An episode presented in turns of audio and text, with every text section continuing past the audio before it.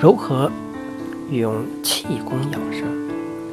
气功分动功与静功两大类，前者也叫外功，后者也叫内功。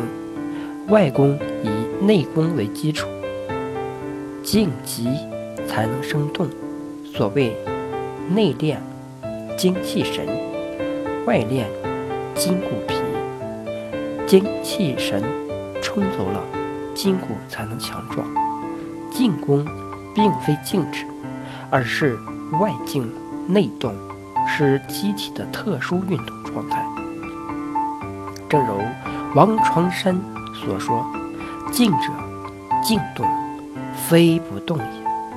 静以养神，以透纳呼吸为主，练功方法；动以练形。”以运动肢体为主要练功方法，无论进攻还是动功，都离不开调心、调息、调身这三项练功的基本手段，也就是意手、呼吸、姿势三个环节。静则生阴，动则生阳，动静兼练，三条结合，于是。阴阳调和，祛病延年。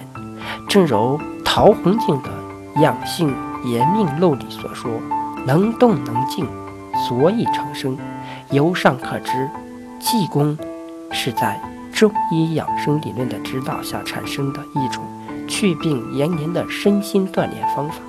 它与现代科学的预防医学、新生医学、运动医学、自然医学。老年医学以及体育、武术等都有一定的联系。